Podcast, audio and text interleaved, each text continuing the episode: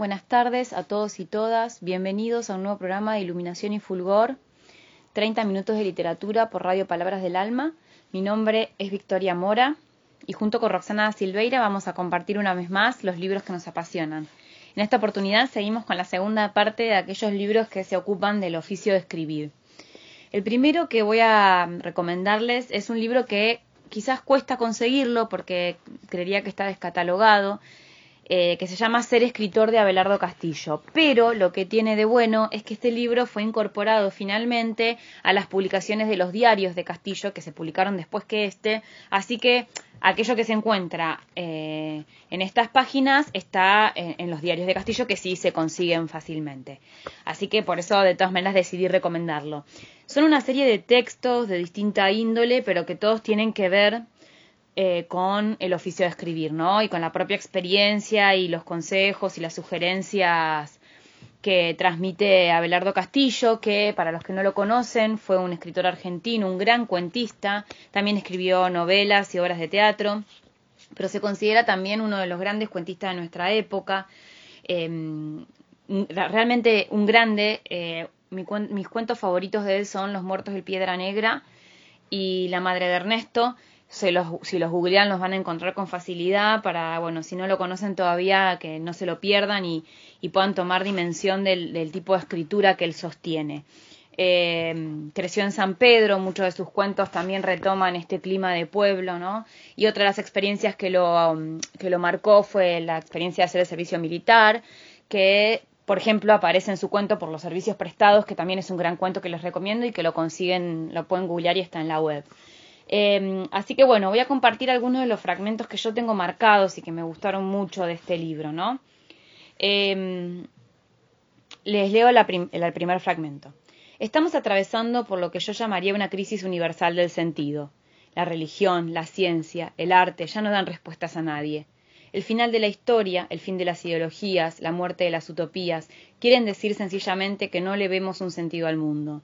La pregunta entonces sería, ¿Qué sentido tiene la literatura en un mundo sin sentido? No hay más que dos respuestas. La primera, ningún sentido. La segunda es precisamente la que hoy no parece estar de moda. El sentido de la literatura es imaginarle un sentido al mundo y por lo tanto al escritor que la escribe. En esto, el escritor de los 90 me parece idéntico al de los 60, al de los 30, al del siglo pasado. Empecé diciendo que el arte no ocupa ningún lugar. Esa también me parece una buena respuesta, una respuesta metafórica y por lo tanto literaria. Todos sabemos que utopía significa precisamente eso, no lugar, ningún lugar. Un escritor no es solo un señor que publica libros y firma contratos y aparece en televisión. Un escritor es tal vez un hombre que establece un lugar en la utopía. Bien, y a propósito también de lo que conformamos ¿no? como proyecto en la Biblioteca Palabras del Alma, también me parece que recuperar la utopía acá me parece necesario. ¿no? Eh, este otro texto se llama Psicoanálisis Poético. La literatura es, entre muchas otras cosas, una especie de autoanálisis inconsciente.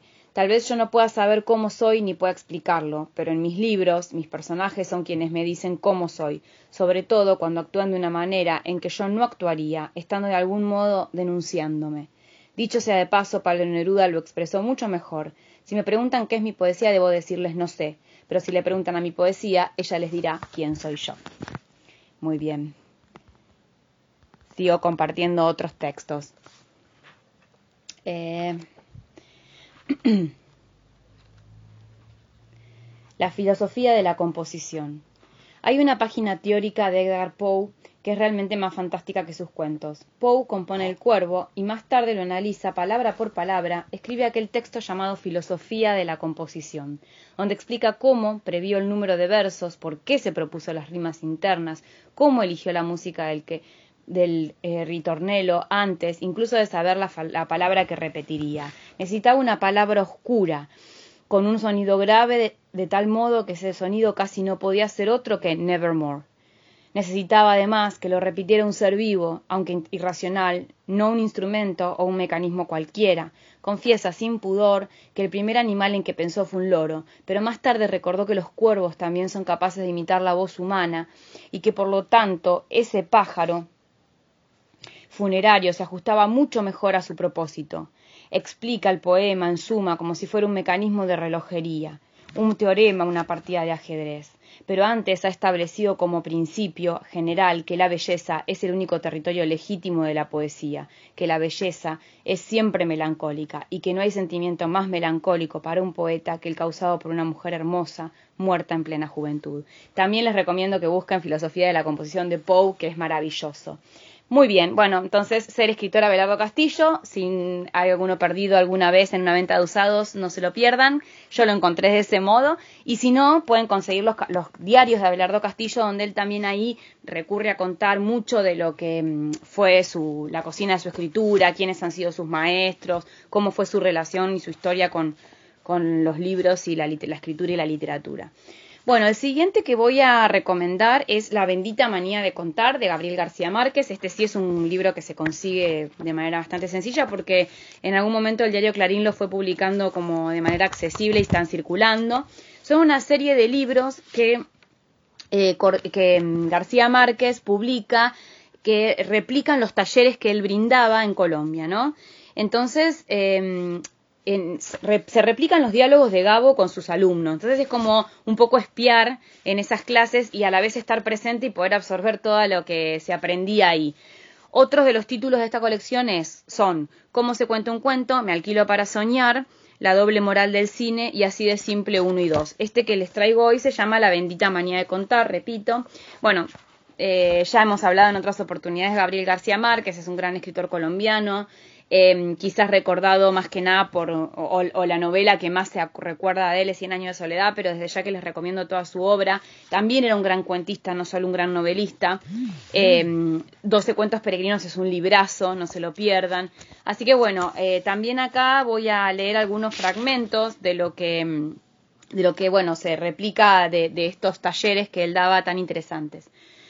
Uno tiene que tener muy claro cuál es la historia que quiere contar. Partiendo de ahí, tiene que estar dispuesto a luchar por ella con uñas y dientes, o bien, llegado el caso, ser suficientemente flexible y reconocer que, tal como uno lo imagina, la historia no tiene posibilidades de desarrollo. Esa mezcla de intransigencia y flexibilidad suele manifestarse en todo lo que uno hace. Otra.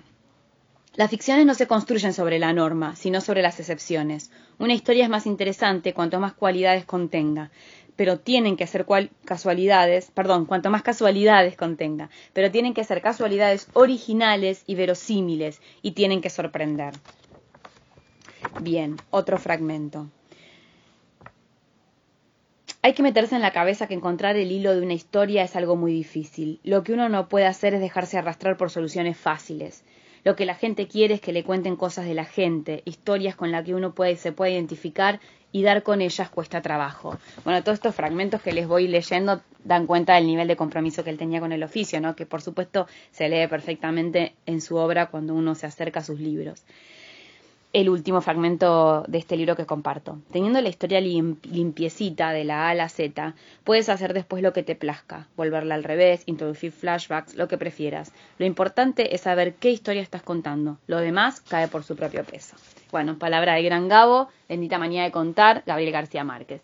Y el último que les voy a recomendar hoy es un cuento editado hace unos años por una editorial independiente que se llama China Editora.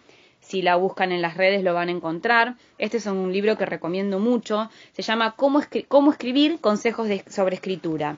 Y es, em, es parte de la colección Ensayos de la editorial. Y realmente esta editorial ha hecho un trabajo impecable de recolección de textos y de ensayos que son sumamente interesantes para las personas que, que bueno, que nos interesa acercarnos a, a, este como revés, ¿no? De la escritura, de poder acercarnos a esos textos en los que los escritores que admiramos contaron cómo escriben. Entonces, les voy a dar algunos ejemplos del, índice. Tenemos eh, varios consejos de Ernest Hemingway, Decálogo del perfecto cuentista de Quiroga, eh, Diez mandamientos para escribir con estilo de Friedrich Nietzsche, em, Ocho consejos para escribir como un genio de Neil Gaiman, en los ensayos para escribir cuentos de Flannery O'Connor, escribir un cuento de Raymond Carver, Zen en el arte de escribir de Ray Bradbury, contra los poetas de Wilton Gombrowicz, eh, cómo contar una historia y otros ensayos de Mark Twain, entre otros, ¿no? Entonces, acá uno, como les digo, puede recorrer compilados en un solo texto sin tener que hacer todo el trabajo de rastreo, em, unos cuantos consejos sobre la escritura que son más interesantes. Em, entonces, bueno, les voy, a, les voy a leer alguno. Por ejemplo, un fragmento del texto Escribir un cuento de Raymond Carver, em, que dice así. No se trata de talento, hay mucho talento a nuestro alrededor, pero un escritor que posea esa forma especial de contemplar las cosas y que sepa dar una expresión artística a sus contemplaciones tarda en encontrarse. Decía Isaac Dinesen que ella escribía un poco todos los días, sin esperanza y sin desesperación. Algún día escribiré ese lema en una ficha de tres por cinco que pegaré en la pared detrás de mi escritorio. Entonces tendré al menos esa ficha escrita. El esmero es la única convicción moral del escritor. Lo dijo Ezra Pound. No lo es todo, aunque signifique cualquier cosa, pero si para el escritor tiene importancia esa única convicción moral, deberá rastrearla sin desmayo. También en este tipo de textos aparece mm, como mm, el ideal y, las lecturas ideales que, que, cada uno, las lecturas como en, las que, en las tradiciones de los que se inscriben estos escritores, ¿no? Como qué autores los inspiraron a ellos. Entonces también este tipo de textos se vuelven como, como una gran eh, guía de lectura por la que seguir, ¿no? Después les voy a leer un fragmento de Para escribir cuentos de Flannery O'Connor, que de la que ya hemos hablado y que, que saben que queremos y admiramos profundamente, y una definición de cuento que ella trae en este texto, que es también como un texto cabecera sobre el oficio. Un cuento es una acción dramática completa, y en los buenos cuentos los personajes están vistos a través de la acción, y la acción aparece controlada mediante los personajes, y el resultado de todo esto es un significado que se desprende de la completa presentación de la experiencia. Yo prefiero decir que un cuento es un acontecimiento dramático que involucra a una persona porque ésta es una persona, una persona en particular, es decir, porque forma parte de la condición humana en general y experimenta alguna situación humana específica. Un cuento involucra siempre de una manera dramática el misterio de la personalidad. En este fragmento vemos claramente lo que ella hacía hincapié cada vez que daba las conferencias, ¿no? Como, y hablaba del, del, oficio de escribir cuentos. Cómo la buena literatura es aquella que nos habla de la condición humana, pero a la vez ese, ese digamos, esa resonancia de la condición humana está puesta en la singularidad de lo que atraviesan esos personajes, que además nos permite como lectores empatizar con eso, ¿no? O por lo menos no sentirnos que somos ellos, pero sí comprenderlos o ver el mundo a través del cristal que miran los personajes del mundo. Bueno, concluyo por hoy mi parte, los dejo con Roxana Silveira que va a seguir compartiendo con ustedes textos sobre el oficio de escribir. Nos vemos la semana próxima. Que tengan una linda semana. Hola, ¿cómo están? Bienvenidos a esta segunda parte de Iluminación y Fulgor. Quien les habla, como siempre, Roxana Silveira. Y bueno, hoy vamos a seguir con esta, esta temática que elegimos para el programa anterior, que es sobre libros que hablan de escribir, de, del oficio y de, los procesos creativos ¿no? que hay detrás de, los libros que leemos. Así que bueno, hoy les traje, eh, mi idea es hablar de tres libros, vamos a ver si llego porque vieron que de repente me voy por las ramas, em, pero bueno, el primero que les traigo, que me parece un, es un clásico de, este, de este tipo de libros, la verdad es que lo recomiendo un montón, y es Mientras escribo de Stephen King. Eh, es un librazo. Yo llegué a este libro porque mi hermana una vez en una casa de usados em, vio que estaba este libro que se llamaba Mientras escribo, sin saber de qué se trataba. Em, lo compró porque supuso que a mí me iba a gustar. Claramente así fue porque desde que lo leí es un libro al que vuelvo. Así que entonces me parece que es un libro para tener en la biblioteca y volver cada tanto porque es muy... O sea, está muy bueno porque no solo habla de la técnica, sino que también cuenta la historia de cómo llega él a ser Stephen King. Bueno, el libro está dividido en diferentes partes. La primera se llama Curriculum Vitae. En realidad tiene tres prólogos cortitos y después arranca con Curriculum Vitae, que es la primera parte que a su vez está dividida en pequeños capítulos eh, numerados. Y bueno, ahí habla como que va contando toda la historia, toda su historia, va contando anécdotas de, que en general están relacionadas con también con, la literatura, ¿no? De cómo, cómo, le, cómo la vida está relacionada con las ideas y las cosas que, él escribió después, em, que es algo completamente imposible de separar, ¿no? Eh, la vida de alguien con, lo que escribe. Mismo cualquier disciplina artística, con lo que crea, ¿no? Cualquier artista. Así que nada, eh, esa parte está muy buena, es muy divertida, eh, hay, hay anécdotas muy graciosas.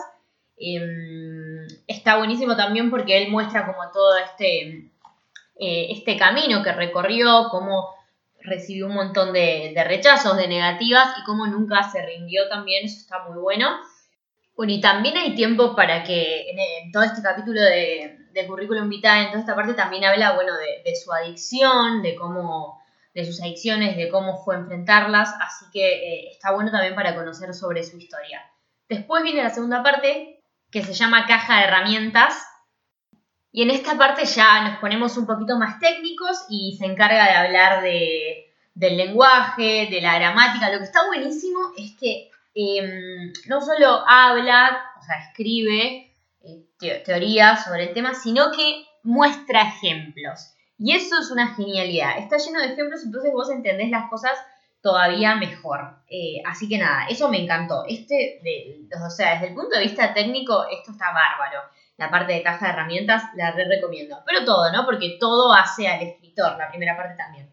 Bueno, y después, después tiene otra parte que se llama escribir, en la que también se habla de, del oficio, de, más también como de su historia como escritor. Y después, el último, tipo, la última parte se llama vivir.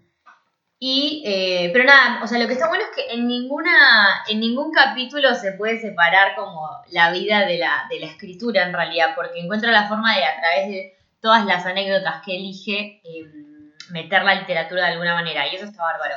Y al final de todo tiene todo un texto que está corregido, eso está buenísimo, o sea, muestra el original y muestra la corrección que, que, que, que se hizo arriba, y eso está genial, la verdad, como ejemplo, repito, amo. Y cierra el libro con recomendaciones de, libros. Así que nada, eh, me parece un gran, gran libro y una de las cosas más importantes de las que él habla en este libro es de que hay que leer, ¿no? Que no se le ocurre otra, otro camino para, para escribir que no sea leer mucho. Y miren, antes de pasar a otro libro les voy a leer este fragmento que es como termina la parte de escribir que dice, ha habido momentos de mi vida en que escribir ha sido un pequeño acto de fe, como escupirle a la cara a la desesperación.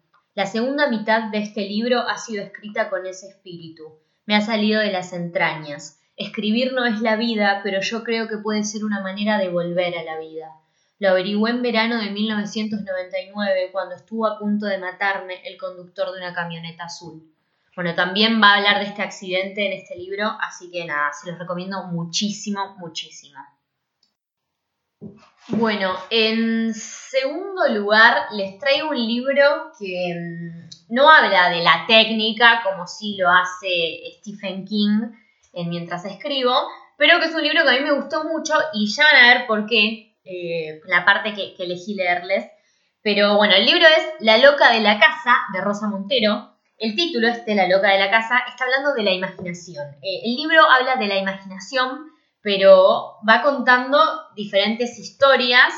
Hace también esto, ¿no? Medio como lo que les decía de, King, de que cuenta historias de vida, anécdotas. Eh, igual no es autobiográfico eh, este libro. Y los va mezclando con, con la literatura y los procesos de escritura. Bueno, y ahora les voy a leer una parte que amo de este libro, que dice lo siguiente. Siempre he pensado que la narrativa es el arte primordial de los humanos.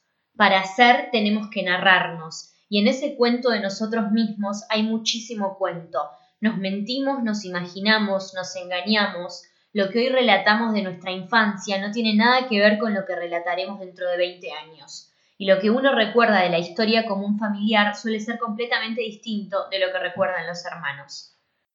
De manera que nos inventamos nuestros recuerdos, que es igual que decir que nos inventamos a nosotros mismos, porque nuestra identidad reside en la memoria, en el relato de nuestra biografía. Por consiguiente, podríamos decir que los humanos somos, por encima de todo, novelistas, autores de una única novela cuya escritura nos lleva toda la existencia y en la que nos reservamos el papel protagonista. Esto que les estoy leyendo es todo del principio, pero miren qué buena esta parte también. Llevo bastantes años tomando notas en diversos cuadernitos con la idea de hacer un libro de ensayo en torno al oficio de escribir, lo cual es una especie de manía obsesiva para los novelistas profesionales. Si no fallecen prematuramente, todos ellos padecen antes o después la imperiosa urgencia de escribir sobre la escritura, desde Henry James a Vargallosa, pasando por Stephen Vicensey, Montserrat Roy o Vilamatas. por citar algunos de los libros que más me han gustado. Yo también he sentido la furiosa llamada de esa pulsión, y ya digo que llevaba mucho tiempo apuntando ideas cuando poco a poco fui advirtiendo que no podía hablar de la literatura sin hablar de la vida, de la imaginación sin hablar de los sueños cotidianos, de la invención narrativa sin tener en cuenta que la primera mentira es lo real. Bueno, y la verdad que este primer capítulo es genial porque después eh, empieza a hablar de... Empieza también lo que está bueno es que cita un montón de autores. Después empieza a hablar de Carson McCullers em, y de El corazón es un, es un cazador solitario y empieza a contar cosas eh, que ella decía sobre, los, sobre el oficio, eso está buenísimo. Después compara escribir con estar enamorado, que eso me encanta. Eh, con escribir, que cuando vos estás enamorada y estás escribiendo algo, tenés todo el tiempo en la cabeza eso que estás escribiendo o esa persona de la que estás enamorado. Y que mm, eh, cuando estás enamorado te sentís inmortal, eso como que te da vida eso y que mm, cuando estás escribiendo también eres eterno. Eso me encanta, miren. Miren esta parte, dice así. Eh, cuando te enamoras locamente en los primeros momentos de la pasión, estás tan lleno de vida que la muerte no existe. Al amar eres eterno. Del mismo modo, cuando te encuentras escribiendo una novela, en los momentos de gracia de la creación del libro, te sientes tan impregnado por la vida de esas criaturas que para ti no existe el tiempo ni tu propia mortalidad. También eres eterno mientras inventas historias. Uno escribe siempre contra la muerte. Bueno, esta idea de, escribir contra la muerte también eh, eh, la, toma ¿no? Em, García Márquez en, un par de entrevistas, lo escuché decir eso, me, encanta. Así que bueno, nada, les recomiendo este libro también que a mí me gustó mucho. Eh, la conocí a Rosa con este libro y ahora antes de, de terminar les voy a recomendar otro rápido que también está muy bueno. Bueno, y este último libro que les voy a recomendar, eh, no tengo tanto tiempo para hablar de, él, pero es un gran libro también. Y este sí va directamente a la técnica, al proceso de, escritura como más de, campo, ¿no? Digamos, de, sentarse a escribir, de los puntos de vista, de los lugares, de los climas, de la. de todo, ¿eh? Este va a la técnica de lleno y es escribir ficción de Gotham Writers Workshop lo pronuncié como pude, sepan disculpar, eh, que es un libro de justamente este workshop. Em, dice, escribir ficción, guía práctica de la famosa escuela de escritores de Nueva York. Y bueno, nada, como les decía, habla un montón de la técnica y también hay muchísimas recomendaciones de lectura. Yo cuando lo leí anoté tantas cosas, un montón de cuentos eh, y específicamente a lo largo del libro también em, hay muchos ejemplos de cuentos y está incluido Catedral de Carver y se lo analiza bastante. Entonces también está bueno si, si te gustó Catedral, está bueno como para acompañar también esa, eh, la lectura de ese cuento. Así que nada, este es un libro posta que está bárbaro. A mí me gustó mucho, mucho porque tiene eh, todo, de todo. Miren, les voy a leer para que vean que tiene de todo. El, el principio dice, en este libro encontrarás los elementos fundamentales del oficio de escribir, personaje, argumento, punto de vista, explicados de una manera exhaustiva y a la vez muy amena. Conceptos clave del arte de escribir ilustrados con ejemplos tomados de grandes obras de la literatura de ficción. El texto completo de Catedral de Raymond Carver, una de las obras maestras del cuento contemporáneo que se va analizando a lo largo de todo el libro. Ejercicios prácticos para aplicar a tu propia escritura todo lo que vas aprendiendo. Al terminar de leerlo serás capaz de transformar tus ideas en cuentos y en novelas. Bueno, como les decía, tiene todo y me había olvidado de nombrarles los ejercicios. Eso también está re bueno porque cada vez que te enseñan algo, tipo que hablan de algo y te, lo, y te dan ejemplos de, lectura, todo, también al final dice eh, actividad y te tiran una actividad. Así que este también es otro que súper recomiendo porque es como que realmente después de leer el libro es como que y si haces las actividades y em, lees lo que te recomiendan, es como que estás haciendo el workshop ese, así que está buenísimo. Y bueno, nada, em, esas fueron mis tres recomendaciones de hoy. Em, mientras escribo de King, Rosa Montero, La Loca de la Casa, y este que ya se los nombré, no lo voy a nombrar de nuevo. y nada, espero que, que, les haya copado, les hayan copado estos dos capítulos hablando de libros sobre escribir, que, que a mí me encanta leerlos, amo este tipo de libros. Y bueno, nada, gracias por estar del otro lado, gracias a Vicky, a la radio. Em, nos vemos el sábado que viene. Saben que pueden encontrarnos en Instagram y Facebook como Victoria Mora y Roxana Silveira. Y bueno, ya todo, hicimos todo el año, estuvimos compartiendo literatura, ya, ya nos acercamos a, fin de año, que, que flashero, por favor. Así que bueno, les mando un beso enorme y nos vemos el sábado que viene.